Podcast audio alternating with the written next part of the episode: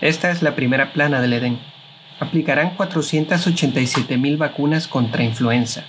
Culpan a Pemex por muerte de peces en Centla y hubo fuga de petróleo en Comalcalco.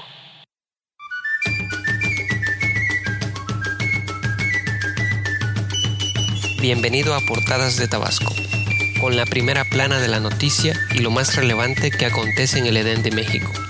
Soy su anfitrión, Oscar Frías, y estas son las noticias.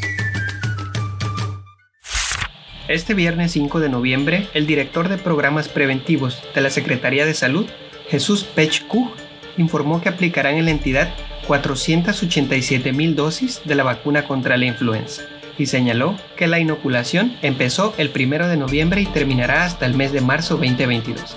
Aseguró que el personal médico es la primera población que será vacunada, así como menores de 5 años.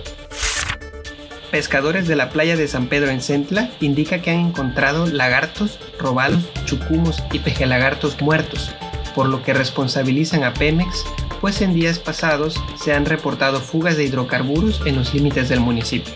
Se estima que las recientes fugas en los campos petroleros entre Jonuta y Centla podrían ser las causantes de la mortandad de unas 10 toneladas de peces, han arribado a los límites de Tabasco y Campeche, donde las familias temen que se presente una epidemia por los olores fétidos. Otra fuga de hidrocarburos se dio en la carretera Comalcalco Paraíso ocasionando el cierre de la misma.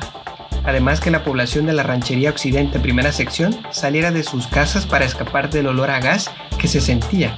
El siniestro fue provocado por el golpe de una de las pesadas unidades a la estructura tubular que se encuentran operando en el sitio.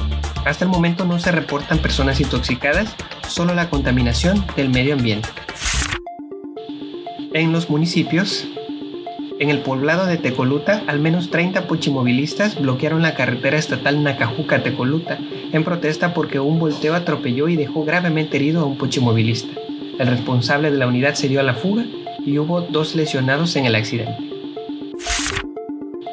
En la carretera Nacajuca-Villahermosa, volcó camioneta Toyota blanca cerca de la entrada a la ranchería El Cedro.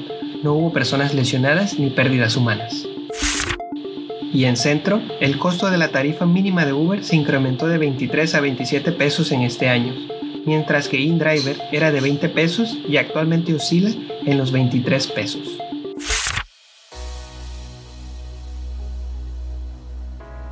No te olvides de leer los periódicos para enterarte de esta y otras noticias.